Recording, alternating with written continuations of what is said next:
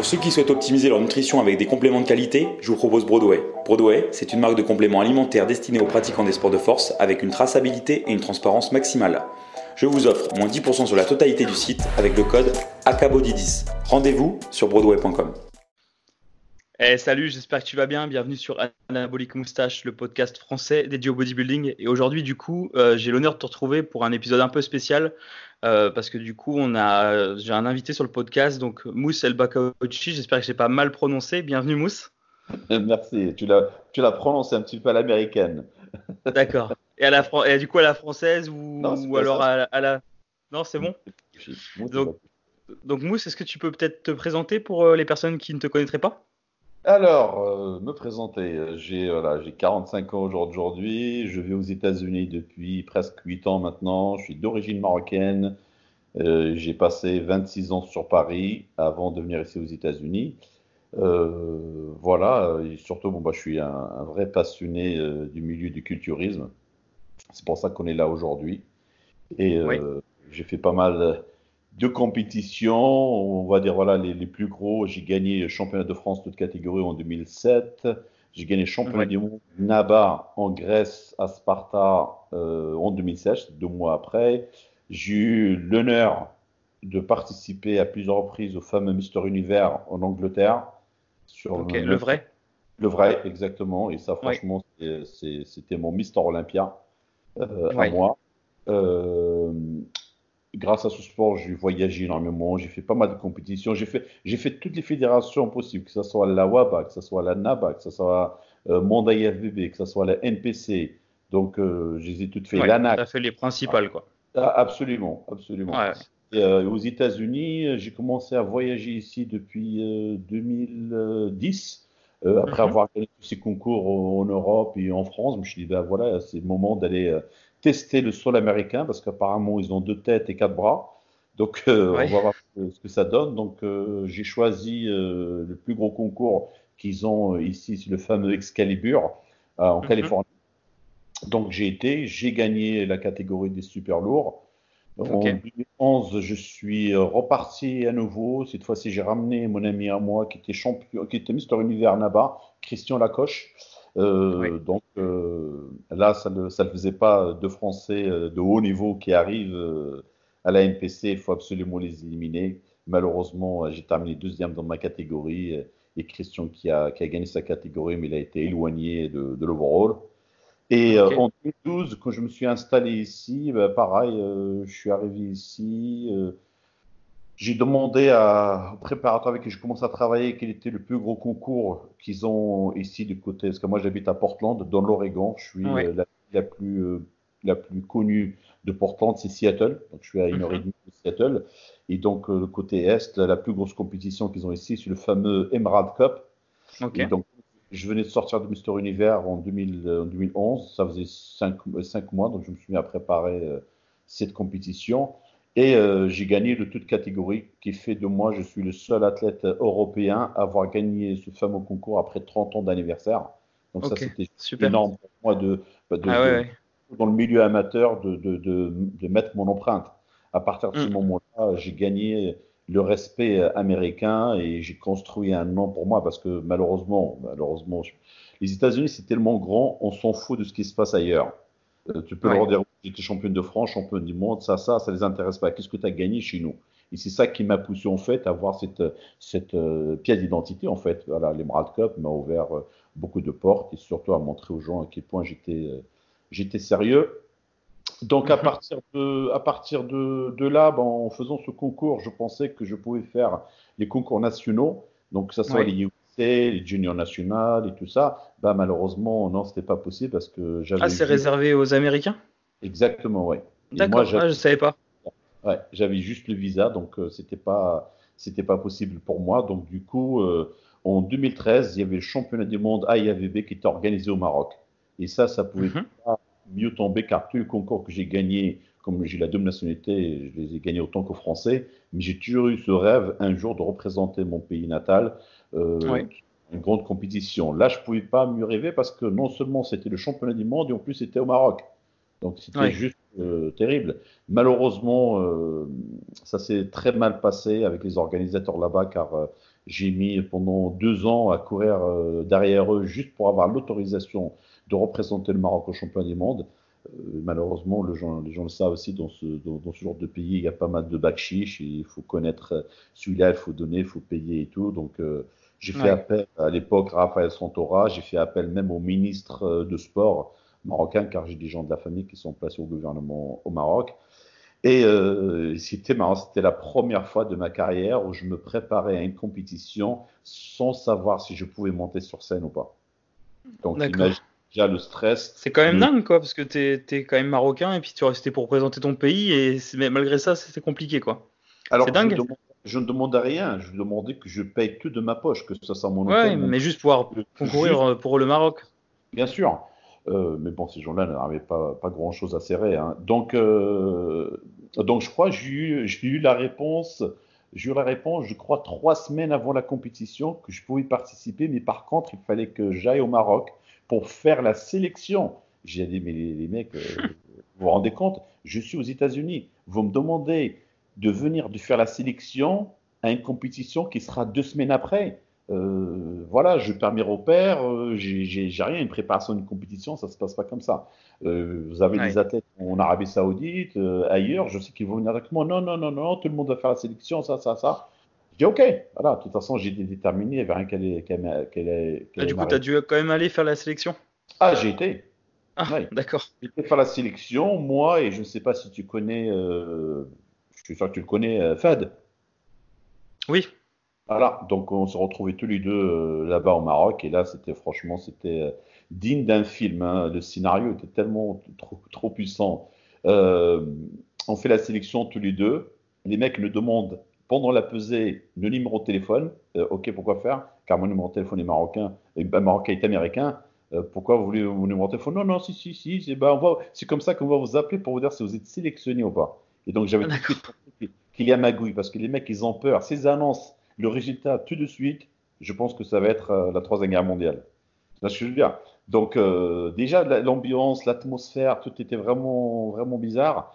Et euh, je pensais que j'étais que moi et Fed. à la dernière minute, il nous sort un mec qui était de la ville de Tanger, car la sélection était de la ville de, Tanger. Je monte sur scène avec Fed. Crois-moi, la première chose que je fais, moi, toujours en montant sur scène, c'est contact avec les juges c'est eux qui vont me juger, donc j'essaie de faire contact avec eux et voilà, d'être à l'écoute de ce qu'ils vont me demander et voir comment ils réagissent, est-ce qu'ils me regardent, est-ce qu'ils ne me regardent pas. À partir de moi, j'étais sur scène, aucun des juges ne me regardait, aucun des juges ne regardait Fed. Ils étaient tous en train de regarder l'athlète qui était de leur ville. Donc la compétition termine. J'ai passé plus de deux heures à l'extérieur avec tous les Marocains à faire des photos, à faire des, des photographes, franchement des vrais stars. C'était vraiment magnifique. Je pars avec Fed, ma femme et un ami à lui au restaurant, 9h, 9h30, 10h, toujours pas de coup de, fameux coup de téléphone magique pour nous demander si on était sélectionné ou pas. Et je crois que c'est vers 23h, c'est la maman de Fed qui appelle en lui disant Mon fils, c'est pas grave, ne te prends pas la tête. Mais dit Mais maman, qu'est-ce que tu veux dire par ça? Bon, bah, tu n'es pas sélectionné. J'ai mis Maman, je suis en train d'attendre les dirigeants pour m'appeler pour me dire ça. Et toi, tu es en France, et c'est toi qui m'appelles. Comment, tu l'as su? Bah, Ils ont balancé la nouvelle sur Facebook. Ah. donc, du coup, toi non plus, tu n'étais pas sélectionné? Hein? Toi aussi? Et donc, Fad, sur le moment, il leur dit bah alors, et à propos de mon ami Mousse, il est sélectionné. Ah non, non, non, Mousse, c'était le plus pire de vous tous. Pas une belle ligne, pas de définition, pas de ceci. Ils m'ont massacré. À partir ah de là, ma femme a éclaté. Il a commencé à pleurer. J'ai eu une préparation vraiment très difficile car j'ai eu des problèmes de santé pendant ma préparation. J'ai une inflammation au niveau des articulations. Ça a été très très dur pour moi de, préparer cette compétition. C'est là que ta maladie a commencé? Exactement, c'est là où ma maladie a démarré. Mais comme et comme c'était un rêve, tu vois, donc un championnat de mm. euh, du monde de Maroc, ça se présente une seule fois parce que chaque année. Et puis même pour euh, vis-à-vis de ta famille en plus. C'est même ta famille marocaine. Non, ils auraient pu venir te voir. C'est pas ça, non. Ma famille ne comprend pas vraiment ce que je fais. Tu vois ce que je veux dire? Et j'ai pas beaucoup de famille non plus, donc. Euh, comme ça, comme ça c'est fait. Donc, et comme ma femme vraiment a vu que j'ai pas baissé les bras, que j'ai vraiment la préparation très difficile, et malgré que j'étais prêt à 80%, j'ai été quand même. Mhm. Et là, en la voyant comme ça, je ne sais pas ce qui s'est passé dans, dans, ma tête. Je dis, écoute, moi, je te donne ma parole d'honneur que c'est pas ces gens-là qui vont m'arrêter de monter sur scène. Ces gens-là ne, ne, peuvent pas me toucher parce que je suis dans mon milieu et, et je suis plus fort que ces gens-là. J'avais mon idée en tête. Je savais que si j'appelle la fédération française, car j'étais le sponsor de, de, de, de l'équipe française euh, avant avec ma société que j'avais en France, car j'étais le mhm. premier distributeur des deux marques Gas et Better Bodies. C'est moi qui avais ramené en France. Donc, euh, j'ai toujours été en bon terme avec Philippe Ichter et Mario. Ah, donc, tout de suite, le lendemain, j'ai pris le téléphone, je les ai appelés, je leur ai expliqué la situation. Ils m'ont dit, Mousse, il n'y a aucun problème, c'est avec grand plaisir que qu'on t'ouvre les portes pour représenter la, la, France au, au, niveau, euh, au niveau mondial. Voilà, il faut juste que tu payes ta licence et ça et ça. Donc, il n'y a pas de souci. Et à partir de là, ils m'ont donné les survettes euh, de l'équipe française. J'ai été tout de suite floqué en mettant mon, mon surnom sur mon dos, Mousse Migatran. Et là, je peux dire que quand les Marocains m'ont vu arriver, je crois qu'ils ne croyaient pas leurs yeux. Je dis, les mecs, je suis trop fort, vous ne pouvez pas m'arrêter. Vous fermez la porte, je passe par la fenêtre. Vous fermez la fenêtre, je passe par.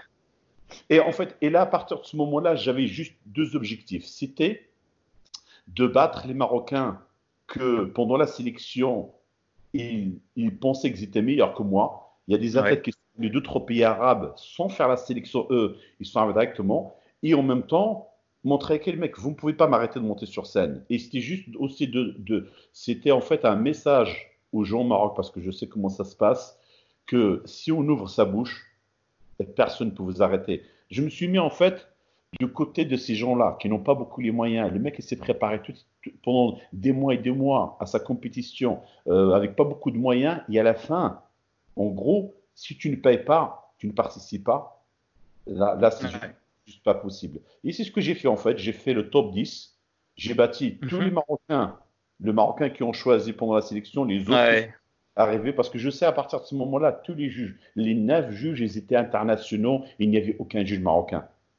Donc là, ça allait, être, ça allait être nickel. Donc voilà, après, euh, bah voilà, ça c'était vraiment euh, le, la grosse histoire de cette compétition qui m'a mis un sacré euh, coup. Il faut croire que j'ai même la, euh, ce qu'on appelle l'œil noir par rapport à cette mhm. compétition, car ma maladie, effectivement, qui s'appelle, j'ai une maladie qui s'appelle panodromique rhumatisme, où j'ai une sorte de rhumatisme qui jongle en fait dans mon corps. Il peut être localisé à l'épaule, de l'épaule, il peut passer au coude, il peut passer à mon poignet, du genou. Donc, imagine pour un culturiste, alors, tu vas à la salle pour t'entraîner mais tu es incapable. La force, elle est là, la récupère, tout est là, mais tes articulations te disent non. C'est comme si. les douleurs, c'est comme si d'avoir une rage de dents tous les jours. Hmm. Donc, euh, c'était juste pas possible. Donc, j'ai arrêté. Du coup, maintenant, pour le diagnostic de ta maladie, c'est un peu plus clair parce que je vous rappelle que j'avais pas, après, j'avais pas suivi que c'était arrivé à ce stade, mais je vous rappelle qu'à un moment, tu savais pas trop ce que c'était. C'était peut-être une myopathie ou quelque chose, ils savaient pas. Ah, pas, du tout. Ça a été très. Non, non, non. Dès le, dès le début, en fait, euh, à chaque fois que je fais des analyses de sang, les analyses de sang montrent que j'ai une inflammation dans mon corps, mais on ne sait pas d'où ça vient. D'accord.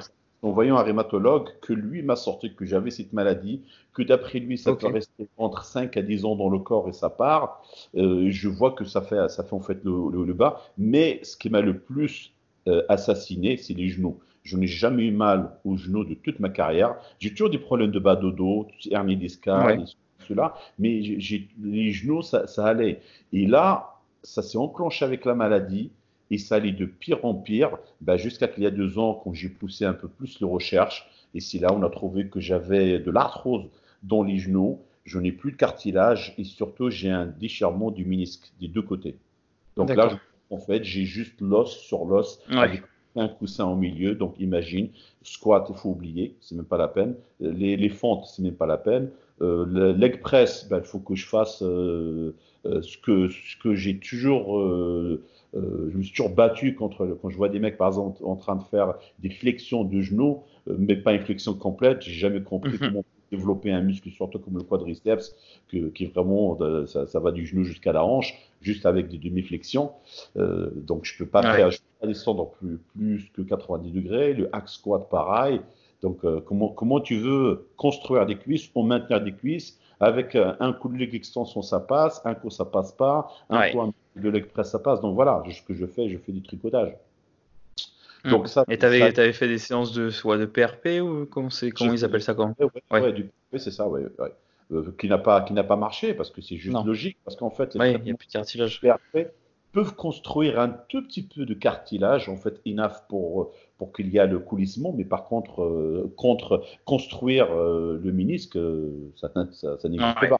Voilà, mais tu vois, voilà, j'ai tout fait pendant les 5 ans, tout ce qui était possible, de la cryothérapie, euh, tout, tout ce qu'on pouvait euh, imaginer. À partir ouais, j'avais suivi dans ta préparation là, quand tu avais été dans, les, dans la super salle là, où le mec avait toutes les machines de jambes du monde, les super machines à jambes, là, tu avais dans une autre salle, c'était incroyable ça. Ça c'était super quand tu avais partagé ça. Euh, je me rappelle avec un copain, on regardait, on était en train de rêver, on se disait, oh la salle, elle, est, elle, est, elle, fait rêver pour les jambes quoi. Tu es obligé d'avoir des cuisses quand tu vas là-bas quoi. Même pour toi, ça, ça, ça avait bien solutionné à ce moment-là pendant ta préparation. Les machines, certaines machines. Euh, à la base, je suis passé voir le propriétaire de cette salle qui est devenu maintenant un, ami qui, est un, Turc, euh, surtout pour me pousser. Parce que tu vois, euh, peu importe le niveau que tu as, peu importe tes connaissances, il faut quelqu'un pour entrer dedans. Et moi, malheureusement, toute ma carrière, j'ai toujours été la locomotive des autres. Hmm. Tu vois, la seule personne qui me rentrait dedans, c'est quand je voyageais, je partais au Gold Gym en Californie, Will Harris qui est un professionnel à IAVB, c'est le seul vraiment qui me rentrait dedans parce qu'on avait une, certaine confiance, on se comprenait bien. Et moi, je suis, je suis, je suis très méticuleux. Je veux dire, il faut, il faut que j'ai confiance en la personne. C'est pas juste me créer dessus ou hurler. Non, il faut que je sais que le mec connaît mes capacités, Mhm. Il y a vraiment un truc contre nous pour vraiment que j'aille me Je me surpasse déjà énormément tout seul, mais c'est juste euh, ce petit plus. Mais malheureusement, je n'avais pas trouvé euh, avec, avec ce mec. Et du coup, bon, moi, je me suis dit, bah, pourquoi pas essayer, comme il a énormément, énormément de différentes machines, d'angles et tout ça, essayer, voir s'il n'y a pas un truc où je peux faire, puisque je ne peux plus m'entraîner sur les mouvements standards. Donc, je vais essayer ça. Et du coup, ça m'a permis aussi d'être, de ne pas être dans, mon, dans ma salle de ne pas m'occuper des problèmes de la salle, de ce qui se passe à, l'accueil et ceci, cela. Donc c'était vraiment, ok, tous les vendredis, je suis ailleurs. Donc, euh, et, bon, avant ça, c'est que j'ai arrêté les compétitions pendant cinq ans. Ça m'a permis de construire ma famille, ça m'a permis de construire ma salle. Mais par contre, voilà, en étant coach, c'est bien beau et tout. Mais avant tout, je suis un athlète. J'ai toujours, toujours, été malheureux. Car mon rêve, le rêve américain pour moi, pourquoi j'ai toujours rêvé aux États-Unis Parce que quand j'ai découvert Pantec Iron, quand j'ai découvert la, musculation, tout de mm. suite la Californie, tout de suite les beaux plages, le Gold Gym, le World Gym. Donc, euh, donc c'est le pays du culturisme, de, de, les, les connaissances, la diète, tout ce qu'on veut. Donc, j'arrive maintenant ici. En plus, j'ai ma propre salle et tu me dis que je ne peux plus faire ce que j'aime le plus, c'est très dur pour mon cerveau accepter. Et je veux, autant qu'athlète, je veux que ça soit moi qui prends la décision quand est-ce que j'arrête et pas une maladie, quelqu'un ou quelque chose. Tu vois ce que je veux dire? Euh, Je me déplace, les athlètes, ça me fait bizarre de dire oui, mais je suis leur coach. Non, je suis un athlète avant tout. Donc je veux mm. que ça soit moi. Donc je dis ok, et eh ben je vais encore me challenger encore je vais montrer que je suis encore plus fort que la maladie. parce que je n'ai rien à prouver, je veux dire, j'ai une carrière extra, extraordinaire. C'est grâce au culturisme que j'ai le rêve américain que je vis en ce moment. Je dois beaucoup à ce sport qui m'a sorti, euh, bah, du tout, c'était ma thérapie. Euh, euh, j'aurais pu mal tourner dans, dans, ma vie parce que j'ai pas eu une enfance facile, j'ai pas eu d'entourage non plus autour de moi, mais j'ai eu ce rêve qu'un jour je serai quelqu'un. Je ne sais pas comment, mais je me suis accroché à ça. Donc, euh, donc je me suis dit, ok, bah, apparemment dans ma vie, euh, je suis quelqu'un qui a besoin d'obstacles. À chaque fois que j'ai un obstacle pour moi, bah, je, je, fais cinq rebonds au lieu d'un. Et euh, à partir de là, je me suis dit, ok, allez, je vais me lancer, je vais voir si je peux vraiment euh, canaliser ces, ces, douleurs et ne pas trop euh, pas y penser parce qu'ils sont là, réussir à faire abstraction et préparation. Et donc, je me suis préparé pour le concours de Mégatron qui était euh, mhm. qui, porte d'ailleurs mon, mon surnom. Pour les gens qui ne me connaissent pas, pourquoi je m'appelle Mousse Megatron euh, par rapport au film Transformers, c'est que bah, quand j'ai gagné en fait euh, le, le fameux, la fameuse compétition de, de l'émeraude, un mois avant la compétition, le mec avec qui je travaillais, qui était mon coach, Noël Fowler, avait commencé à poster énormément sur moi, sur Muscular Development, tous les forums américains. Et, le chairman, en fait, a entendu parler de moi. Il a commencé à poster de son côté en disant les mecs, euh, je crois que le mec qui va gagner cette année, il est français, donc euh, commencez à apprendre le français. Et c'est lui qui m'a donné le surnom de Mégatron parce que ça faisait de moi euh, le méchant, parce que j'étais le seul Européen parmi ah 500 athlètes qui étaient tous américains. J'arrive et je vois la compétition. Tu vois ce que je veux dire? J'ai trouvé ça. Ah, je suis OK, pourquoi pas. Donc, du coup, j'ai fait un ami à moi euh, marocain qui est designer et il m'a fait, euh, il m'a fait le logo et tout ça. Et du coup, maintenant, j'ai ma marque de vêtements qui porte ce nom. c'est sympa. Voilà, la majorité des culturistes, ils ont tous un surnom. Donc, mm. C'est vrai. Et donc, du coup, pour ceux qui ne te connaissent pas, tu as, aussi ta, ta salle, as ton gym aux États-Unis. Mais un vrai, gym de, un vrai gym de body, quoi. Comme je dis souvent quand je fais visiter ma salle aux gens, euh, de toute façon, euh, ouvrir une salle, c'était un rêve de plus de 20 ans.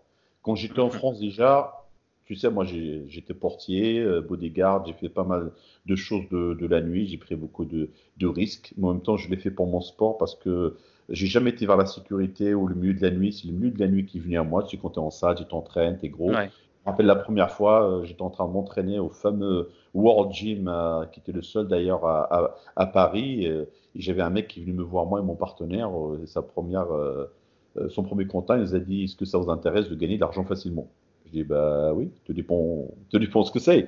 Il a dit Ok, on, je, je, je, j'ai une société de sécurité, et on, il y a le premier festival jazz à la Villette, est-ce que vous voulez démarrer? Et boum, ça a démarré de là, et après, voilà, je suis d'une mission à l'autre, à l'autre, à l'autre. Et, et c'était le seul job que j'ai pu euh, trouver pour me permettre d'avoir beaucoup de temps devant moi pour mon entraînement médiatique, tout ça, et gagner beaucoup plus. La nuit, quand même, gagne beaucoup plus que la journée, car c'est un sport, comme je le dis, je répète, un sport de riches pratiqué par les pauvres. C'est vrai. Donc, euh, donc euh, voilà comment je suis euh, venu à ça. Et donc c'était un, ouais, rêve de plus de ouais, plus de plus de 20 ans. J'allais le faire en France. J'avais trouvé un homme d'affaires qui était prêt à mettre de l'argent. Je suis parti en Californie. J'ai rencontré les dirigeants du Gold Gym. Je voulais faire un Gold Gym franchisé. J'avais trouvé une ah salle. ouais, Super. Une, ouais, une, une, une salle qui était dans le 91. J'oublie d'ailleurs le nom. Euh, j'ai rencontré le maire, donc tout allait se faire. Malheureusement, bah, le, mec, il divorce avec sa femme, séparation, problème, et il est parti s'installer en Corse. Et du coup, euh, grâce à ma femme, parce que tu sais, quand tu es athlète, tu penses toujours compétition, compétition, être le meilleur et ça. Elle se vend sa question qui m'énervait d'ailleurs énormément à cette époque-là. Mousse, c'est quoi ton plan B? Euh, Ça, ça m'énerve. J'ai dit, mais tu me parles de quoi Je ne sais pas, je fais des compétitions. Il n'y a pas de plan B. Et donc voilà, me arracher de ça. Et elle, qui est une femme d'affaires, euh, c'est toujours de, de, fait des grandes écoles de business et tout. Donc à l'époque, elle travaillait pour euh, Reebok. Après de Reebok, elle a travaillé deux ans pour une marque américaine qui s'appelle Icon. Et euh, c'est eux qui font le fait les machines Free Motion. Tu vois, la fameuse machine avec les deux bras sur le côté. Les, les, inventeurs. Et il m'a dit, bah, écoute, tu sais quoi, de toute façon, on entend parler beaucoup de sponsoring. En France, il n'y a pas de sponsoring. Hein. Il n'y a personne qui va te sponsoriser. Peut-être un pote euh, qui a un magasin de diète qui va te dire passe, je vais te filer 100, 100 euros de, de, de, diète, ceci, cela, mais il n'y a pas de, il y a pas d'oseille. Donc l'idée, c'est d'ouvrir ma société pour déjà bah, préparer l'avenir et en même temps pour me sponsoriser. Et, et, comme elle est dans le milieu du textile, eh ben, et qu'elle adore le, le, milieu de la musculation et du fitness, donc c'est pas grâce à elle que euh, il est venu avec l'idée de Gasp et Better Bodies. Et du coup, bah voilà, on les a contactés. On a commencé à être distributeur sur toute la France avec la société Body Size et Fit Size. Et du coup, j'ai ouvert deux sociétés, une de distribution et l'autre, c'était en vente sur Internet. Donc, j'avais du Gasp, ah, Better Bodies, Under Armour, Chic, euh, la marque Proform qu'elle a, a, a, construit sur toute l'Europe.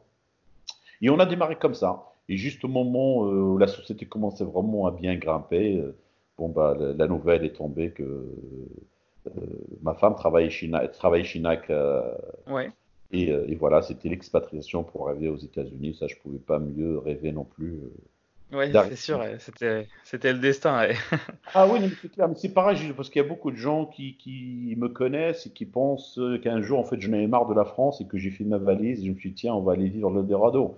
Et toi-même, tu sais, voilà, tu as, passé quelques temps en Angleterre. Euh, bon, aller sur le, les, les, pays d'Europe, c'est une chose, mais aller au Canada, aux États-Unis, euh, c'est pas si facile que ça. Le rêve américain ouais. existe, mais attention, la réalité euh, derrière, euh, énorme. Donc, quand tu viens ici, en fait, il faut avoir un minimum les reins solides, sinon tu crèves.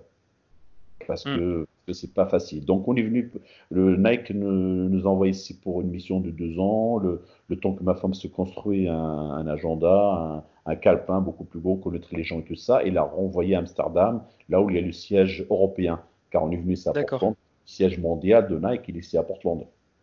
Okay. Donc après les deux ans, bah voilà, ils ont trouvé un super poste de directeur euh, pour enfants euh, sur Amsterdam. Il dit bon bah on part. Je dis chérie, euh, moi je pars pas. au moment où j'ai fait mes valises, je savais que je venais pour, pour de bon. J'allais pas repartir. Parce que, si tu veux, enfin, enfin, je commençais à me sentir exister dans le milieu du culturisme. Enfin, me respecter autant que culturiste. J'étais pas juste le connard qui a rien dans la tête, ceci, cela, tu vois, je veux dire. Donc, euh, c'était très dur pour moi. Déjà, c'est ma troisième langue. J'imagine. Ah oui, mm. j'arrive, j'ai commencé ma vie à zéro. Ma femme est arrivée, elle a juste démarré son, son nouveau job, mais c'était elle-même déjà en France. Déjà, elle parlait en anglais, de nouveau pour elle. Mais moi, j'arrive ici, j'avais 38 ans. Euh, j'ai démarré vraiment de, de, zéro. Qu'est-ce que tu veux que j'ai fait? Donc là, à ce stade, euh, après deux ans, du coup, tu n'avais pas encore ta salle là? Ah non, non, non, non. non, non. J'ai ouvert, ma salle, ouvert ma salle en 2015, je suis arrivé ici en 2012. Ah oui, ok. Ouais.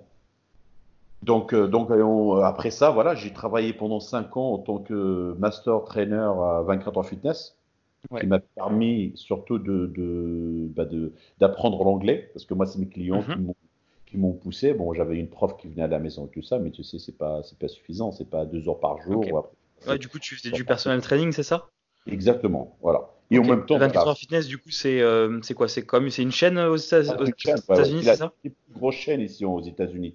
24 heures fitness et les fitness, donc c'est une sacrée société, quoi. Et ce qui est marrant d'ailleurs, c'est que quand je suis arrivé ici, en fait, j'avais pas encore l'autorisation de travail. Je m'étais concentré pendant les cinq mois sur la préparation de l'émeraude. J'étais parti à Columbus, Ohio, sur mon premier arme classique.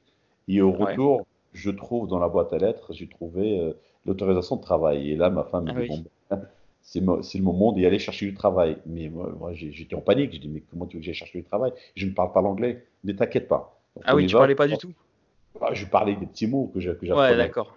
Tu vois, quand je suis arrivé ici, euh, par l'intermédiaire de Nike, euh, ma femme d'ailleurs, après une semaine ici, elle m'a collé une prof, deux heures d'anglais par jour, cinq jours par semaine. Imagine, imagine le cauchemar, parce que les premières 10-15 minutes, tu vas essayer de te concentrer là-dessus. Ça, c'était la smoule, je nageais, c'était un enfer. Et surtout que la prof n'était pas vraiment bonne. Elle voulait m'apprendre les 700 verbes. Personne ne connaît 700 verbes. Parce que je veux dire, moi, je voilà, comment déjà parler, trouver mon chemin et acheter, euh, pas acheter ma baguette, acheter plutôt mes, mes bagels. Donc, euh, donc, je me rappelle pendant l'interview, en fait, moi, je me retrouve au milieu et c'était elle qui parlait avec euh, le, patron des entraîneurs. Et lui, il me dit, mais oui, mais comment tu veux qu'il entraîne les gens, qu'il parle, euh, qu'il se vend, qu'il vend les packs et tout. Mais ce mec-là m'avait vu, car pendant ma préparation, je m'entraînais déjà dans la salle. Donc, ils ont vu, ils ont entendu ouais. les, mrades. Ma femme ne t'inquiète pas, il va, il va se débrouiller. Et voilà, ils m'ont donné ma chance. J'ai démarré, d'ailleurs, j'ai démarré, c'était lui mon premier client, mon patron. Ah oui. à partir du coup, ça, ça marche comment? Le 24 heures fitness, tu dois payer un loyer pour pouvoir faire ton, ton coaching ou alors tu es, salarié ou... Ah non, pas du tout, tu es salarié. Ouais, tu es salarié, mais pas grand-chose. Ah, tu es hein. salarié, d'accord. Ah oui, tu es salarié, es salarié. Mais bon, voilà, euh, je me rappelais, je me faisais. Euh, parce que j'entraînais que 4 clients par jour, je, travaillais du lundi, mardi, mercredi, jeudi. Je prenais vendredi, samedi, dimanche. D'ailleurs, c'était un enfer pour eux parce que je voulais pas travailler plus que ça. Et c'est marrant, comme je dis aux gens, j'ai travaillé 5 ans là-bas. Si tu me demandes aujourd'hui, Combien je gagnais par heure quand je travaillais, je ne sais pas et je n'ai jamais voulu savoir parce que c'était juste minable. Mais hey, ça m'a permis de me faire connaître, ça m'a permis d'avoir un... Parce que j'avais déjà, je travaille avec énormément d'athlètes sur, déjà sur l'Europe, donc euh, la partie de mon argent venait de mes préparations online, tu vois, et en même temps, mm. je ne voulais pas donner mon savoir pour, euh, je ne sais même pas combien j'étais payé, des dollars ou 15 dollars de l'heure ou un truc comme ça, tu vois. Donc, euh, mais le fait, en fait, j'ai eu de la chance d'avoir un clic rapide dans ma tête. Je me dis, OK, tu sais quoi? Tu ne parles pas l'anglais, mais ce n'est pas grave. Les Américains, ils aiment les gens qui font des efforts. Mm. Sors-le, comme ça sort, c'est pas grave. Parce que si, quand on est français, il y a toujours cette idée, ah oui, ils vont se foutre de ma gueule, ils vont ceci, ils vont cela. ici, ça marche pas comme ça. C'est, vas-y, vas-y, fonce, montre-le. Ah, c'est souvent les Français qui se moquent entre eux plutôt, ouais. Parce que moi, pareil, quand j'étais en Angleterre, euh, je, jamais un Anglais euh, a, été se moquer de moi parce que j'essayais de parler, que je faisais des erreurs. À chaque fois, c'est, ils t'encouragent parce que justement, tu fais l'effort de leur parler dans leur langue. Et t'es pas là à arriver avec tes grands sabots, bah, je parle français, tu me parles français, quoi. Ouais. En plus, le fait d'être français, ça avait un petit côté un peu chic. Ouais, c'est vrai, c'est vrai que c'est bien vu euh, dans voilà, les pays anglo ouais. Et, euh, et, en fait, et après, j'entraînais euh, un client à moi qui s'appelle John Willy. De, Du client, on a construit une bonne relation d'amitié. De l'amitié, il devient le parrain de ma fille. Du parrain de ma fille, bah aujourd'hui, c'est mon business partner. Donc c'est un compétiteur aussi, non? C'est un compétiteur aussi, oui. Ah oui, c'est ah oui, c'est celui qui, est, qui a le crâne rasé, non? Je l'ai emmené sur des compètes, ouais. Ouais, ouais. ouais. Ah oui, c'est un Master 2 ou quelque chose comme ça, non? Hein? C'est un Master 2 ou? Ah bah c'est un Master parce qu'on est en compétition depuis plus de 60 ans. Hein. Ah oui, c'est ça. Aujourd'hui, il a 65 ans. On a, on a arrêté la compétition à 60, 63 ans, oui. Ouais. Je, me rappelle, il avait une... tu l'avais emmené sur scène avec une condition euh, de fou, ouais, pour, euh, pour, pour, ah, en plus à 65 ans. Tu m'étonnes, tu m'étonnes. Et c'est marrant d'ailleurs parce que quand il est venu me voir, elle était préparée par Annie Rimbaud, hein, qui est le préparateur ah, oui. Je veux dire, un très bon ami à lui pendant deux ans, et qu'on est venu me voir en disant ce qui s'est passé avec lui, ça, ça m'a mis beaucoup de pression parce que je me suis dit, hey, moi je suis comme vous, je suis rien contre, comparé à Annie Rimbaud, j'ai pas préparé euh, René Coleman, j'ai n'ai pas préparé ça. Mais par contre, une fois que j'ai compris tout de suite ce qu'il lui fallait, je l'ai pris, je dis ok, je vais lui montrer que je sais largement mieux que lui. Parce qu'un entraîneur, un bon entraîneur, c'est pas juste un mec qui t'envoie ta diète, qui connaît la mm. Chine, qui connaît ceci, cela. C'est comment encadrer un athlète. Tu vois, je veux dire, c'est le, comment le rendre. il y a beaucoup de psychologique. Euh, Exactement. C'est là où j'ai mis le point dessus et boum, notre, premier concours, euh, on, a, on, a, on a tout, c'était un hold-up. Ouais. Donc, euh, en plus, un préparateur comme Andy Rambod, je pense qu'il a le temps d'accorder, comme il accorde à Phyllis, à tous ses clients. quoi. Ah, absolument, absolument. Et c'est là, on ouvre une petite parenthèse, que pas mal de gens se trompent en faisant appel à Annie Rimbaud, à Georges Farah, à ceci, à cela, en pensant bah ils vont leur donner le temps autant que. Ils s'en foutent de vous, quoi. Ce qui compte, c'est les 10 personnes qu'ils ont au top 5 à Olympia, et puis le reste, euh, c'est le business, quoi. Absolument, absolument. Et, euh, et, voilà, donc tu vois, comme je dis souvent, dans la vie, il faut être un rêveur, mais rester terre à terre, travailler beaucoup, avoir énormément confiance en soi, avoir de la chance, être là au bon moment et être avec les bonnes personnes. Donc parce que d'avoir saisir les occasions. Ouais. Sans John, j'aurais pas ouvert ma salle. Lui, il n'aurait pas fait la salle sans moi. Euh, et, voilà, juste un jour, on est en train de parler sur le, rêve, les objectifs. Je dis, bah oui, moi, j'aimerais bien ouvrir ma salle. J'allais ouvrir là. Il me dit, oh, moi aussi, je voulais le faire, mais ça n'a pas marché. Je dis, bah, allons-y, faisons-le. Simplement, lui, son rêve était petit. Lui, il voulait faire genre, un studio, tu sais, avec des, avec des profs. D'accord. Moi, j'ai jamais fait ça. Moi, je veux, je veux une salle à l'ancienne. Je veux faire revenir le culturisme d'avant, reconstruire, tu sais quand j'étais sur Paris, je m'entrais dans la salle, j'allais toujours le matin entre 11h et midi et j'ai construit un état d'esprit de malade. À chaque fois que j'étais là-bas, les gens se déplaçaient, venaient pour s'entraîner le matin parce que j'étais là-bas, parce qu'il y avait, il y avait un état d'esprit euh, fraternel.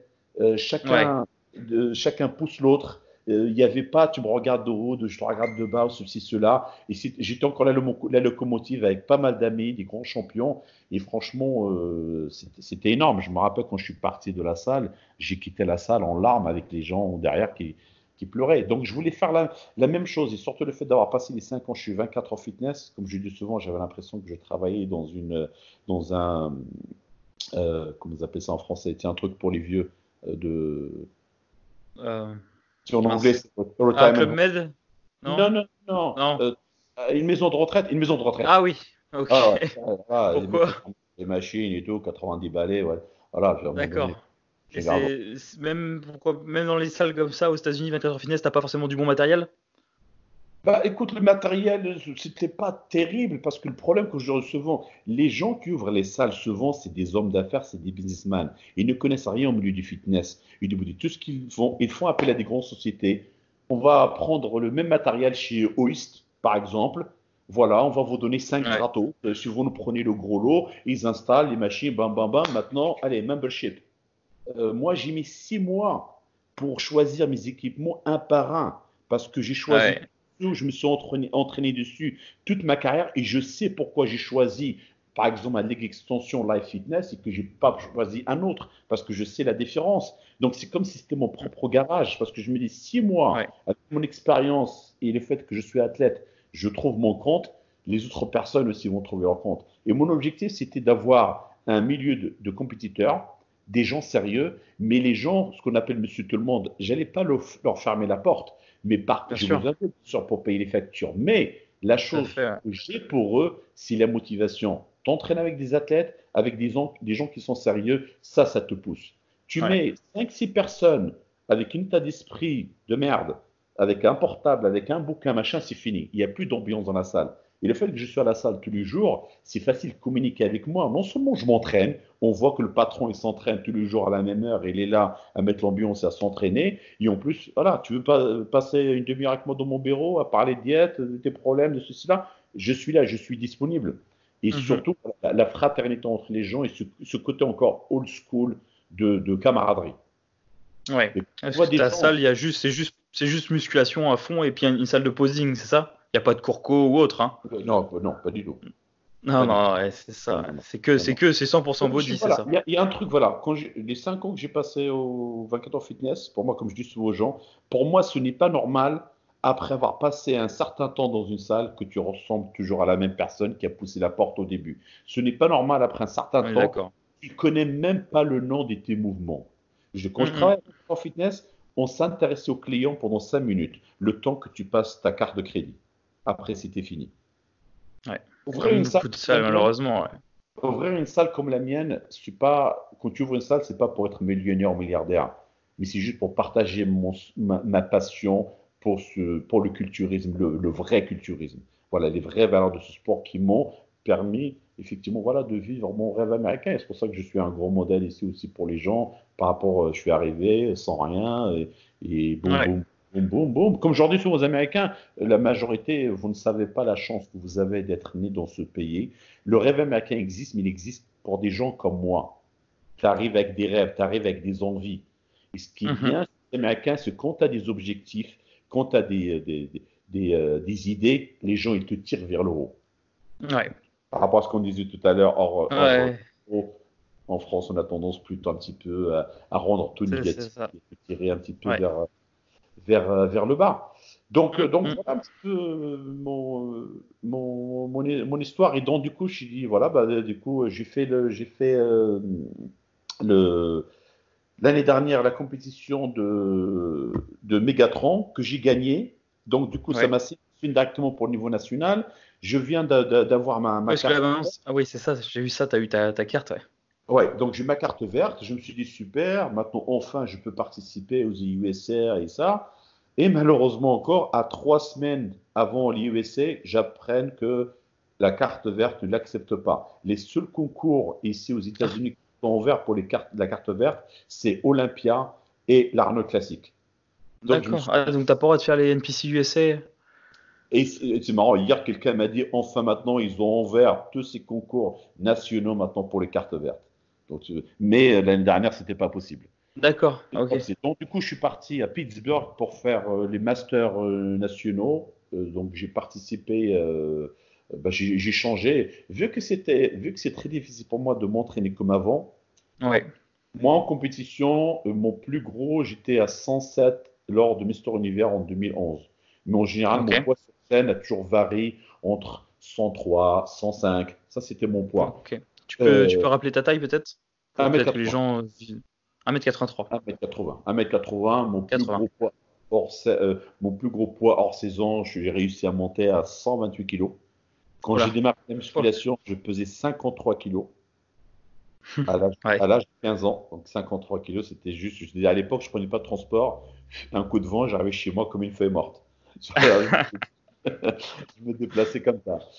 Donc, euh, ah ça, a dû être compliqué quand même d'atteindre ce poids-là. Euh, ça devait pas être, euh, même pour la vie de tous les jours et tout, au niveau de, du souffle, tout ça, tu as dû voir la différence quand même, non? Comment tu te sentais à ce poids-là? Quand j'atteignais ton poids, bah, déjà, quand, quand je suis arrivé à 110, parce que tu sais, c'est marrant, hein, je démarre à 53 kg. Mon rêve, c'était de faire 80 kg. J'arrive à 80 kg. Mon rêve était de faire 90 kg. J'arrive à 90 kg mais c'est ça 90 kilos, c'est tout. Je, mon rêve était de faire 100 kilos. Et ça montait, ça montait. Tu sais, notre milieu, c'est un milieu où tu n'es jamais satisfait. Parce que si tu es satisfait, tu t'arrêtes, tu t'entraînes plus, c'est fini, ça y est. Mm, mm. Le, le, le, summum. Donc, déjà, quand je suis arrivé à 110 kilos, c'était un enfer. Je, au niveau du souffle, au niveau de mettre mes chaussures, euh, il fallait que je défroque mon pantalon, respirer, arrêter la respiration et faire de la plongée euh, je me rappelais ah que mes, mes adducteurs, avec les frottements, ça commençait à ah saigner. J'étais obligé de mettre du talc. Donc, alors, imagine, arriver, arriver à plus de 100, à 120, 125, à 128. mais simplement, voilà, c'était nécessaire. Quand tu, es, quand tu cherches de la masse à outrance, bah, tu es obligé de faire des grosses prises de poids. Déjà, rien ne pour habituer ton corps à manger. Moi, je suis pas un gros mangeur. C'est moi, tu me donnais un repas par jour. Je suis l'homme le plus euh, heureux. J'ai pas besoin de plus que ça. Mais par contre, voilà, euh, bah, quand tu as un objectif, bah, tu fais ce qu'il faut. Pour, Parce que là, du coup, tu étais monté à 128. C'était pour la préparation euh, quand tu es redescendu à 107, c'est ça? Exactement. C'est l'année où je me suis préparé avec Dave Palombo. D'accord. Voilà. Ah oui, tu as été préparé par Dave Palombo? Ouais. Ok. Et ça, comment ça s'était passé du coup avec lui? Euh, j'ai pris un mur. D'accord. j'ai pris un Dans le mauvais sens? Non, non, dans le mauvie sens. Dans le mauvais sens. Écoute, là, je suis arrivé, c'est pareil aux États-Unis ici, je commence à parler avec pas mal de monde et tout ça, et je me suis, j'ai demandé, beaucoup, beaucoup de gens me disaient, ouais, Dave Palombo, il est vraiment bien, sérieux, tout ça, donc c'est pas, ok, pourquoi pas. Donc je mets en contact avec lui, euh, nickel. Écoute, le hors saison, ça a super bien passé. Pour les gens qui ne connaissent pas Dave Palombo, bah, c'est lui qui a Eric Massol maintenant. Il est très connu surtout sur ses diètes cytogènes. Voilà, ça c'est la base de sa diète. Donc la prise de, prise de poids avec un, taux de lipides assez élevé et un taux de, carbs assez modéré, mon corps a bien répondu à ça. Donc, ah, il fait des prises de masse comme ça aussi? Exactement, voilà. J'avais pas, j'avais pas suivi, je savais pas qu'il faisait faire les prises de masse en mode cétogène, quoi. Ouais, ouais. Donc, tu as, des carbs, quand même, tu as, as, les lipides quasiment avec tous les repas, hein, à part, ah, ouais, et tout. Donc, euh, mon corps tout de suite a, a, répondu euh, à ça. Et une fois qu'on a démarré les 16 semaines de préparation, en plus cette année, normalement, ça devait être une année euh, bini pour moi, car j'avais un sponsor en Californie qui s'appelait Big Arm, qui m'ont demandé d'être euh, sur leur stand.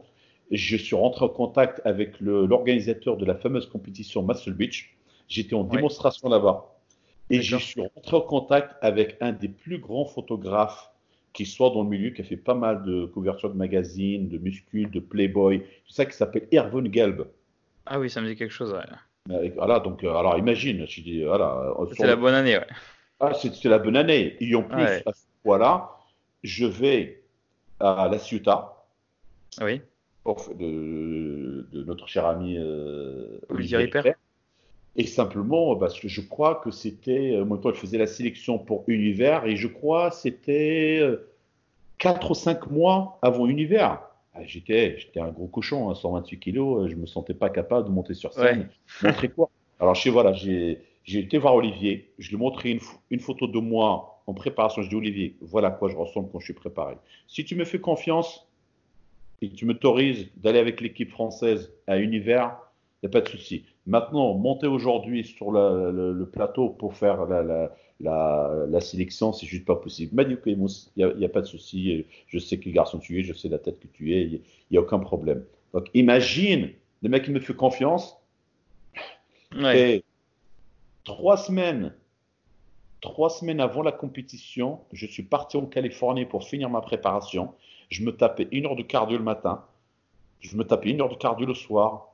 Je voyais ma peau, on dirait un mec naturel, qui n'était pas ce produit. On dirait, tu sais quoi, comme disait ma femme d'ailleurs, que j'avais une combinaison de plongée sur moi. Tu vois ce que je veux dire par voilà. Ah, j'ai du ouais. Complètement. T'avais quoi T'avais une grosse rétention d'eau partout? Complètement lisse. D'accord. Ah oui, ok. Mon corps, il avait bloqué de chez bloqué, il n'y avait rien qui bougeait. Et lui, en fait, euh, à un moment donné, je lui écris, je lui dis écoute, Dave, euh, je connais quand même mon corps, je sais comment il doit réagir j'y mets mon savoir et tout ce que je sais de côté, je te suis, maintenant je suis inquiet. Qu'est-ce que tu en penses? C'est ce qu'il me répond. Il me dit, Mousse, si tu es inquiet, je suis inquiet. Je dis, mais c'est un préparateur, si tu es inquiet. Alors il, me dit, est-ce que tu as ah, confiance? super, ouais. il me dit, est-ce que tu as confiance dans tes produits chimiques? Je dis, bah, confiance, on ne peut jamais vraiment avoir confiance, mais oui, normalement, il n'y a pas de souci. Et c'est moi qui lui propose, je lui écoute, pourquoi on n'utilise pas des produits à activation rapide pour voir si ça marche ou pas. Il me dit oui d'accord, ben file et on verra. D'accord. déjà, mon surnom c'était Monsieur Looking Good parce qu'à chaque fois que je lui envoyais des mails avec le feedback, euh, tout ce qui me répondait c'était Looking Good, Looking Good, Looking Good. Déjà ça démarrait. J'ai été voir mon ami, euh, comment il s'appelle, euh, ah, Will Harris. J'écoute Will, s'il te plaît, voilà, je suis préparé avec des Palombo, c'est-à-dire qu'il ne peut pas sentir. Est-ce qu'on peut aller ensemble à la posing room de Gold Gym et tu me dis ton, ton opinion? Ce que tu en penses mhm. Je vais avec lui.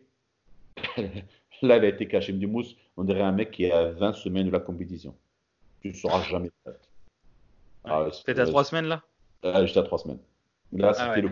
Du coup, c'est passé quoi? Bah, Ce que j'ai fait, j'ai appelé tout le monde, j'ai annulé avec Olivier. D'accord, ah oui, t'as annulé. J'ai annulé avec euh, Big Arm.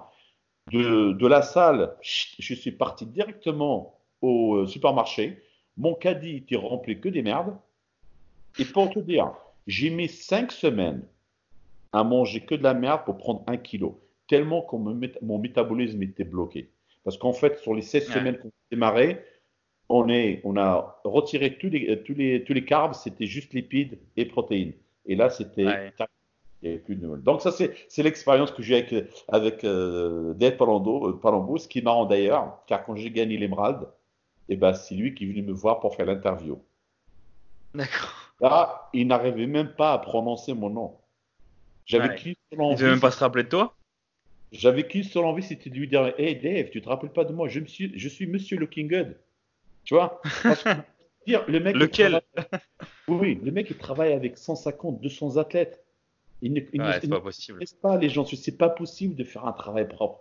Tu ne rentres pas. voilà, tu ne crées aucun lien avec tes, avec tes athlètes. Et surtout maintenant, avec le recul, tu sais, j'ai encore ces emails, les préparations, les protocoles. Quand je, les, je, je, rigole. je rigole. Je dis, mais le mec vraiment. bah, quand, tu, quand tu gères euh, l'entraînement, la diète, la chimie, comment tu peux gérer ça pour 150 euh, personnes? Ah oui, non. C'est pas possible. Non, c'est pas possible. C'est pas possible.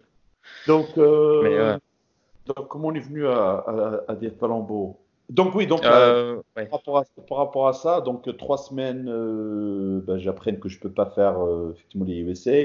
Je pars pour Pittsburgh et à partir de là, j'ai décidé de faire le classique physique car beaucoup, beaucoup de gens, depuis euh, l'arrivée du classique physique, euh, demandaient de le faire parce que mon physique, tu sais, moi j'ai toujours été un classique physique avant classique physique parce que par rapport à ma ligne, euh, ma façon de travailler, ma façon de voir le, culturisme, j'ai gagné énormément de concours grâce à ma ligne. J'ai toujours fait des compétitions avec des mecs qui avaient 10-15 kilos de plus que moi. À chaque fois, je suis toujours retrouvé à la limite de la catégorie des lourds. Si par exemple il fallait faire plus de 100 kilos, ben, j'étais à 100 kilos.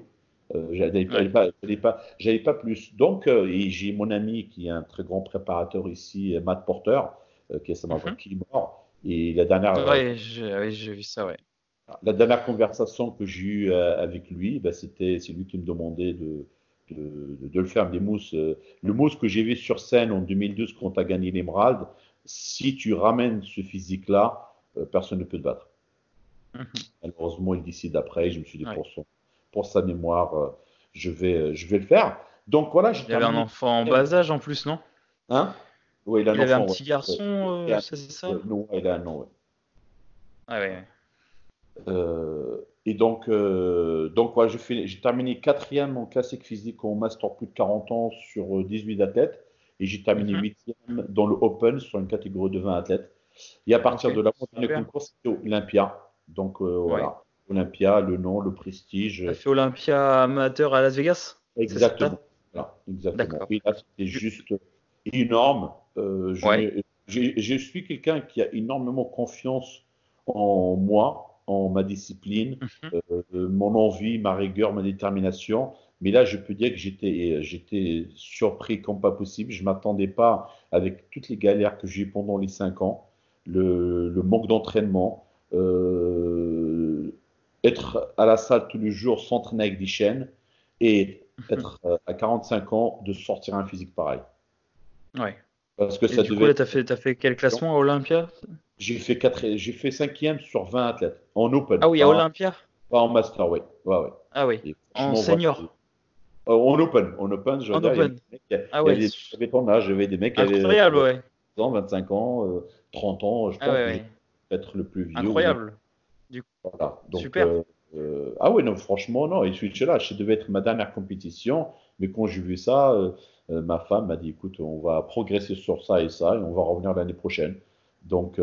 Ah, c'est C'est cool qu'elle continue à te soutenir comme ça à ce point pour les compétitions. Ouais. Ah oui, ma, ma, femme a toujours été un sacré pilier dans, dans, dans ma carrière.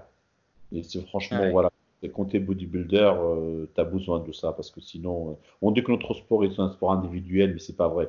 Tu as besoin d'une certaine team autour de toi mhm. euh, pour, pour, te pousser. Et moi, avec ma femme, j'ai besoin de personne d'autre.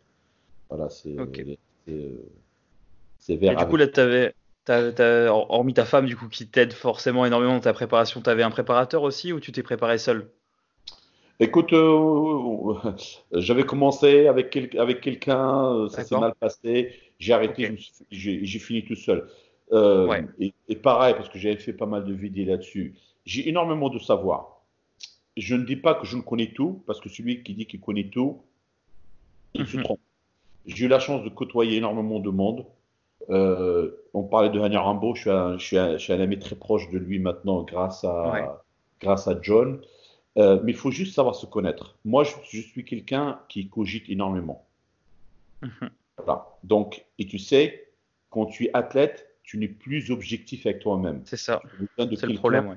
Pour t'ouvrir les yeux, tu dis, OK, là, tu es en train de déconner, là, c'est bon, là, c'est pas bon. Moi, je suis capable de souffrir. Souffrir, ça ne me dérange pas du tout. Mais simplement, dans cette souffrir, quand je parle souffrir, c'est par rapport à un régime très dur, le mhm. cardio, tout ça. Et comme je veux toujours moi, quand je, quand je fais des compétitions, c'est une question de vie ou de mort. C'est comme ça que je le prends. Voilà. Je pars pour gagner. Il n'y a pas de deuxième, il n'y a pas participer, il n'y a pas le plaisir. Non, je pars, c'est comme si ça va changer ma vie. Et regarde, ça a changé ma vie.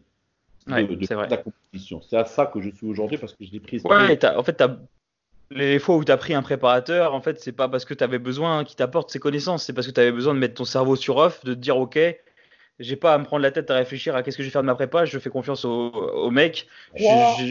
quoi? C'est ça, non? J'ai eu trois coachs euh, dans, dans, dans, ma carrière.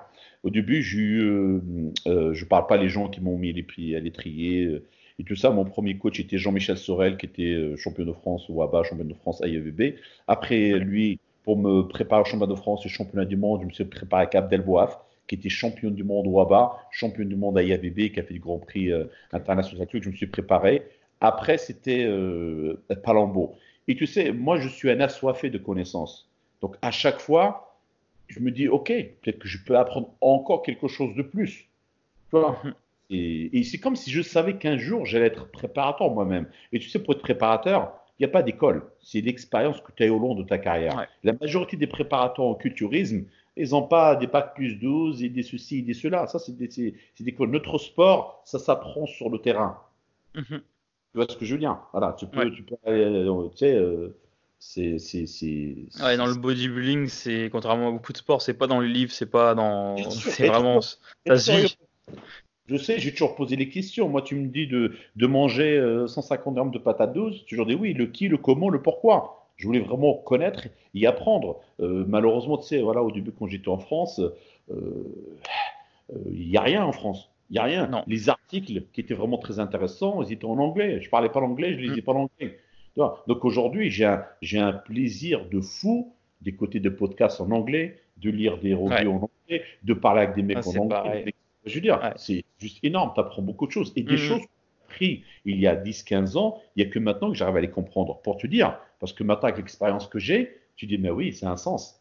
Alors qu'au début, mm. euh, voilà, mais ça s'apprend, il faut du temps. C'est ça le problème d'aujourd'hui aussi des gens, c'est qu'ils veulent comprendre tout de suite. Non, ça marche pas comme ça. Patience, il faut de la patience, de la rigueur, travaillez, entraînez-vous. Voilà, construisez des bases. Et avec le temps, mm. vous allez voir si vous êtes fait pour ça ou, ou, pas du tout. Et donc là, euh, ma, décision euh, de prendre un, coach, comme tu dis, voilà, je connais ma faiblesse, c'était juste quelqu'un avec moi qui me dit, OK, quand, je fais trop, de freiner. Et surtout, je, manque de confiance parce que je veux tellement donner le meilleur de moi que je commence à manquer confiance. Tu dévalorises tout le temps. Bah, je, suis un éternel insatisfait. Je veux dire, voilà, je, je, tu ne peux pas, tu sais, quand tu fais, par exemple, euh, allez, tu fais 3-4 euh, jours de décharge, tu n'es pas en hydrate il faut quelqu'un pour te dire, hey, maintenant il va falloir que tu fasses un repas triché, un burger où tu manges juste tes carbs. Tout ça, tu n'es pas capable de le faire parce que tu n'es plus lucide. Les deux dernières semaines, tout seul, tu sais pas si tu te, si tu te dis qu'il faut que je me fasse euh, un, un carbs up parce que j'en ai vraiment besoin ou parce que mon cerveau est en train de me dire euh, de me faire croire que j'en ai besoin parce que parce que j'ai faim. oui, moi je me regarde dans la glace, je me trouve toujours dégueulasse. Alors que déjà, je me rappelle quand je suis arrivé au début avec le préparateur que j'ai eu ici en 2012, Noël Fowler, j'arrive à la salle, première chose, me dit Mousse, comment tu te trouves? Je ne sais pas, je, non, je, suis nage, je suis dégueulasse. Je dis ok, entraîne-toi, on va voir je m'entraîne, on va checker. Non, regarde, t'es pas plat, les épaules sont rondes, ça, ça, ça. Et effectivement, plus il me parle, plus en fait mes yeux s'ouvrent. Mais c'est vrai, il a raison, je suis comme ça, donc je pars confiant. Je pars finir toute ma, toute ma semaine nickel parce que j'ai eu sa voix, je sais mm. l'éclaircissement qu'il m'a dit. Voilà, et euh, ce n'est pas juste quelqu'un qui va me donner ma diète. Mais je ne pense pas honnêtement qu'aujourd'hui, quelqu'un peut m'apprendre quelque chose sur l'entraînement ou sur la diète ou sur la chimie. Euh, ah ouais, après, tu sais, euh, j'ai 45 ans, euh, depuis l'âge de 15 ans, je suis dedans. Hein. Donc, si je ne connais pas mon sport comme il faut et tout ça, euh, c'est inquiétant. Aujourd'hui, tu ne m'intéresses pas à tout. Parce qu'aujourd'hui, ce que je vois autour de moi ne me plaît pas. Ce n'est pas le milieu que j'aime tant. Ce que j'aime, moi, dans ce milieu, c'est l'art. Malheureusement, aujourd'hui, il n'y a plus d'art. Voilà. C'est aujourd'hui, tout de suite, c'est qu'est-ce que tu prends. Voilà. Quel est le recul que tu prends qui va me permettre d'être à ça Ça, ça ne m'intéresse pas. Ça m'intéresse pas. Moi, ce mm-hmm. que j'aime, c'est les entraînements, le surpassement de soi, c'est euh, sa capacité effectivement à tenir une diète. Euh, j'ai tendance à simplifier les choses. Il y a beaucoup de gens qui aiment compliquer les choses pour endormir d'autres personnes. Dire tiens, putain, le mec, comment il parle? Oh, les scientifiques, oh, ceci, ouais. terme pour t'endormir et tout ça. Tu vois, je veux dire, et ça, moi, je suis pour ça. C'est pour ça que euh, beaucoup de gens se retrouvent en moi par ma simplicité. Parce que je peux t'endormir aussi, hein, sortir des, termes. Oh, oui et ça, et ça, et ça. Non, ça, c'est notre sport est simple. Mais simplement, mm-hmm. voilà.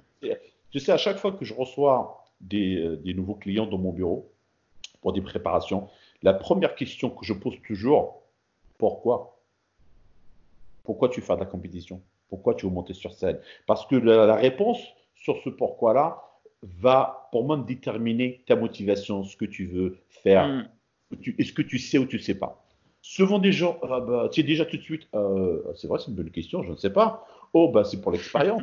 Oh, je vais le faire pour ma copine. Oh, je vais le faire pour mon copain. Oh, pour les applaudissements, pour poster. Tu vois, je, j'entends ce que je veux. Comme je le dis, quelqu'un qui, qui, qui est comme moi, c'est une question de vie ou mort, je veux me surpasser, je veux me dépasser. Et regarde aujourd'hui, tout le monde rêve. Je veux être pro. Je veux ma carte pro. Tu n'as même pas gagné une putain de compétition de quartier et tu veux être pro. Qu'est-ce que ça veut dire pro? Moi, à mon époque, et les gens qui étaient avant moi, moi, je rêvais d'être champion de France. Parce que champion de France, ça reste à vie. Je rêvais d'être champion du monde. J'ai rêvé d'être Mister Univers. Tu vois, c'est ça. J'ai jamais, je me suis jamais intéressé au Grand Prix parce que pour moi, les Grands Prix, ça n'avait pas de valeur. Mais avoir un titre, avoir un titre, mhm. ça, c'est ce que je veux dire? Parce qu'aujourd'hui, voilà, ils sont tous pros, mais euh, mhm. on voit bien le niveau. Bah, le problème, c'est que euh, en fonction des compétitions, il y a la carte pro qui va être facile à avoir sur certaines maintenant. Enfin, facile, relativement, on, hein, s'entend. Hein. C'est-à-dire, on les donne. Parce, que c'est du business, ouais. Bien sûr, bien sûr. Une fois que tu es pro, bah, tu payes ta carte pro tous les ans, quoi, et à la Fédé, et puis, puis toute ta vie parce que tu es content de l'avoir. Eh oui. donc, euh, donc, même si après tu n'as pas le niveau malheureusement de faire un, un, classement en pro, bah tu payes ta carte pro quand même à la Fédé quoi. Bah, c'est 200, 200, 200, 250 dollars euh, la carte pro. Hein. vu le nombre de pro qu'il ça fait quand même une somme chaque année. tu m'étonnes, tu m'étonnes. Avant, euh, ici, aux, compétitions nationaux, c'était le euh, premier toute catégorie qui gagnait et basta. Mais par contre, les mecs, tu savais qui c'était. Tellement que le mhm. niveau était élevé. Tu vois ce que je veux dire Alors que maintenant, voilà, ils sont tous pros, mais tu, demain, tu les mets sur une compétition amateur, ils sont même pas capables de la gagner. Mhm.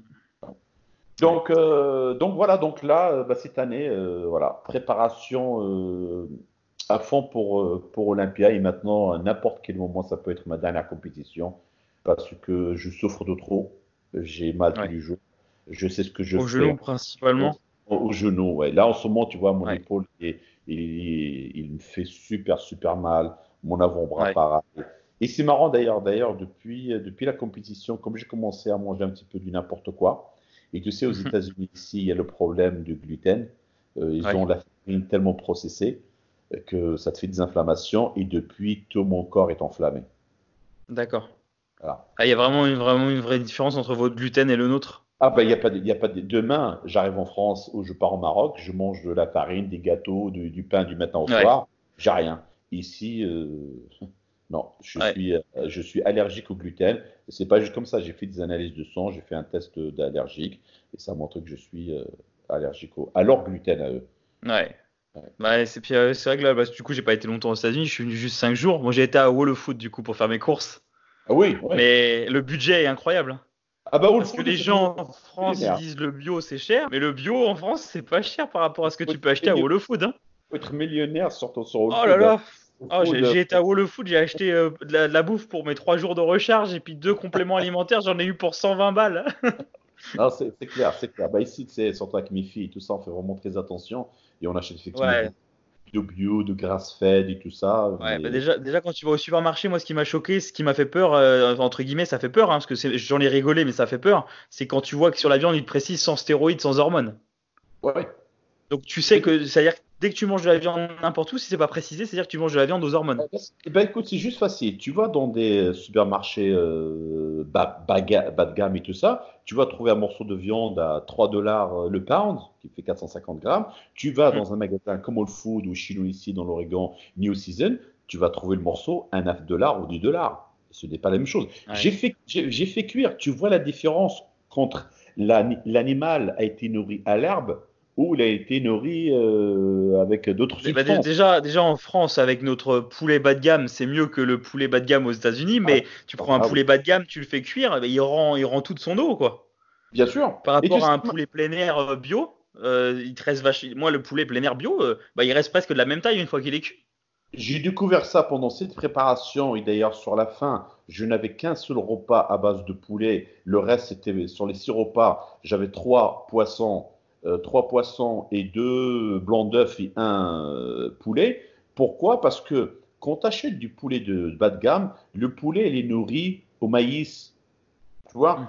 et, et, au niveau du taux de gras, ton blanc de poulet il est équivalent steak haché. Ouais, ouais. Ben oui, mon blanc, de, mon blanc de poulet, il est nickel, il n'y a pas de gras. Non, non, tu ne sais pas ce qu'on lui a donné à manger. Donc, par contre, le seul repas que je mangeais à base de blanc de poulet, c'était du blanc de poulet organique. Ce que je dis. tu le vois aussi au niveau de la texture de la viande et puis aussi ah, euh, souvent si la viande pas bio ils te l'injectent avec euh, du sel et de l'eau pour la gonfler du coup tu payes que de la flotte. Tu le vois dans les sachets euh, au magasin souvent le poulet au bout de 3-4 jours il a rendu plein d'eau dans le sac déjà dans son emballage. Non non non et, le, et le, bio beaucoup moins quoi. Ici, bah voilà, c'est oui, et tu le vois d'ailleurs sur les Américains, la majorité sont ils sont obèses, hein, tu sais. ouais.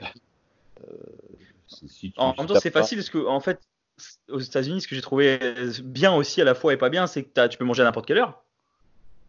Là, j'étais, sur New York. Bon, après, en fait, c'est, hyper grand aux États-Unis. Donc, euh, New York, c'est grand. Hein.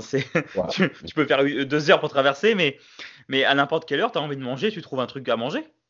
Ah bah t'as des supermarchés qui sont ouverts 24 heures sur 24. C'est ça, puis même les, les espèces de, de stations-service, la 7-Eleven. Ouais, 7-Eleven, oui, ouais, pareil. Ouais, c'est super, ça c'est ouvert. tu vas à 2h du mat, tu vas, as déjà, alors déjà as, pour un pour, euh, pour un dollar, tu as, as autant de café que tu veux. Enfin, tu peux prendre un grand café, un petit café. Tu sais quoi, ce qui m'a. Euh, venir ici en vacances, c'est une chose. Y habiter, c'est autre chose. Tu sais quoi, là Là, j'ai mon, le truc que je kiffe quand je repars en France, et surtout là, pendant la période de Noël, c'est d'aller me balader au supermarché, chez Carrefour, chez Auchan.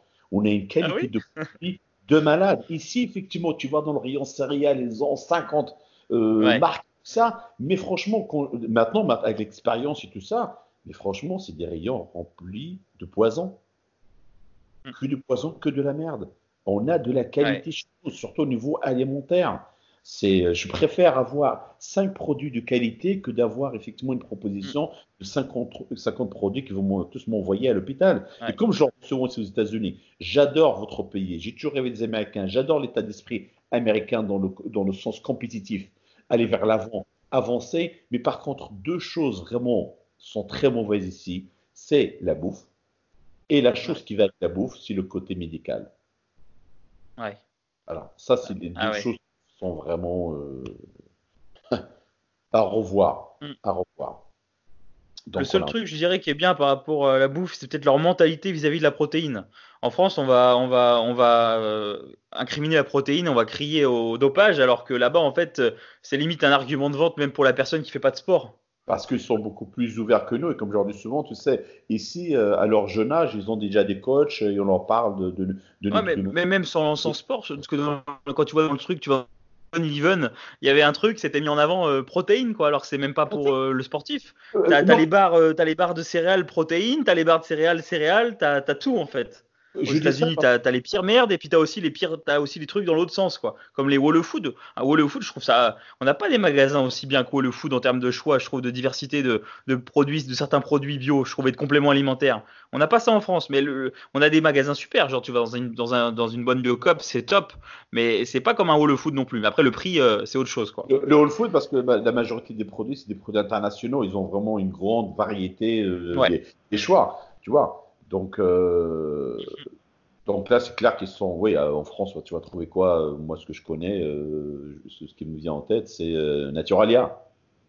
Ouais. Voilà. Après, je pense qu'il y a d'autres chaînes, mais pareil, le bio en France est super cher et c'est pas de la même, c'est pas la même qualité non plus. C'est pas aussi, la, gamme n'est pas aussi, aussi grande. Mmh, Donc, il y a des choses positives, il y a des choses euh, négative, mais voilà, hein, c'est, aucun pays n'est vraiment. Euh, mais ouais, en tout cas, après, ouais, c'est vrai qu'au niveau de la, de la digestibilité des, des, aliments, parce que à part quand j'ai mangé à Whole Food, mais après la compé, parce que j'ai essayé de manger des trucs que j'étais sûr que je pouvais digérer euh, en arrivant là-bas. Mais après la compétition, malheureusement, comme je t'avais dit, ça a fini à 2h30 du mat. Et j'avais plus de j'avais plus de gamelle avec moi depuis peut-être 3-4 heures et j'avais attendu que les autres passent à la fin pour les résultats et j'avais tellement faim du coup on a été le seul truc d'ouvert qu'il y avait à côté parce que tout est loin tout est loin en fait, et tout est tendu à New York. Enfin, quand t'es pas dans l'hypercentre. Ouais, t'es obligé de tout faire en Uber. Et en fait, le seul truc qu'il y avait d'ouvert, c'était un Dunkin' Donut. Ouais. du coup, je me suis dit, bon, bah allez, on va tester. C'est le truc, je mange jamais ça de, ma vie, mais euh, enfin, c'est les trucs que j'aime pas en plus en temps normal. En, période hors saison, c'est les trucs, je prends même pas de plaisir à manger ça. Mais je me suis dit, bon, je suis aux États-Unis, il y a que ça d'ouvert, j'ai jamais goûté de ma vie, j'y vais.